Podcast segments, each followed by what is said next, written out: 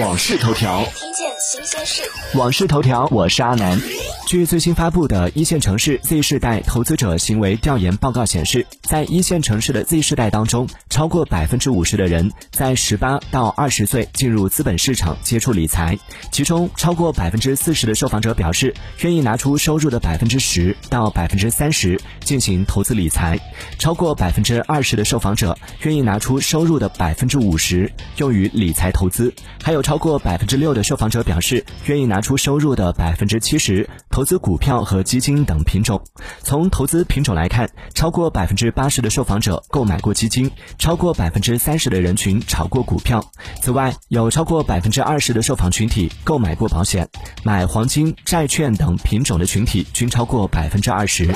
订阅关注网讯头条，了解更多新鲜事。